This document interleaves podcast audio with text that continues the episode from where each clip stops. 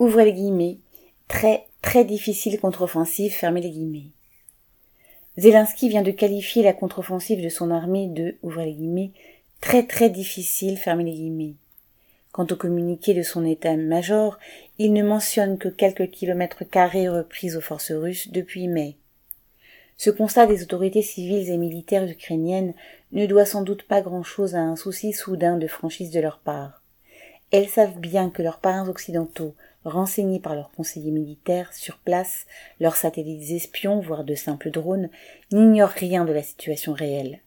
Celle non seulement d'un relatif manque de munitions, voire d'équipements dont l'armée ukrainienne puisse et sache se servir, mais aussi d'un manque de motivation à risquer sa vie au front dans une partie importante de la population.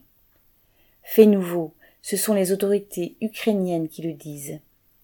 Ainsi, il y a quelques jours, c'est le chef du bureau d'enrôlement militaire BEM entre parenthèses de Lviv, chef-lieu de l'Ouest nationaliste, qui a déclaré aux médias locaux que dans la région, Seuls 20% des mobilisables se présentent d'eux-mêmes.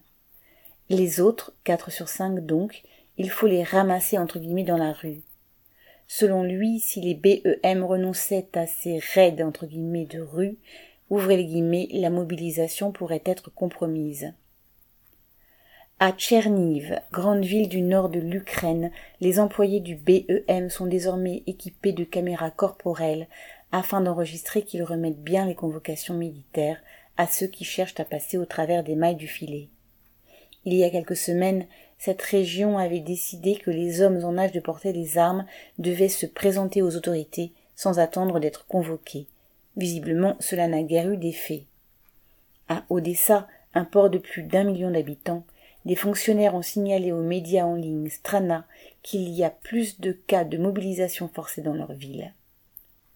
Le même média cite un membre de la commission de la Rada suprême, le Parlement entre parenthèses, chargé de la défense, qui a commenté les cas de mobilisation violente entre guillemets, de plus en plus souvent diffusés sur le net.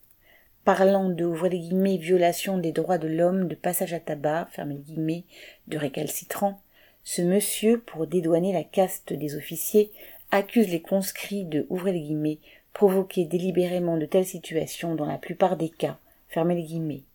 Des cas, on le voit, de plus en plus nombreux et reconnus tels. PL.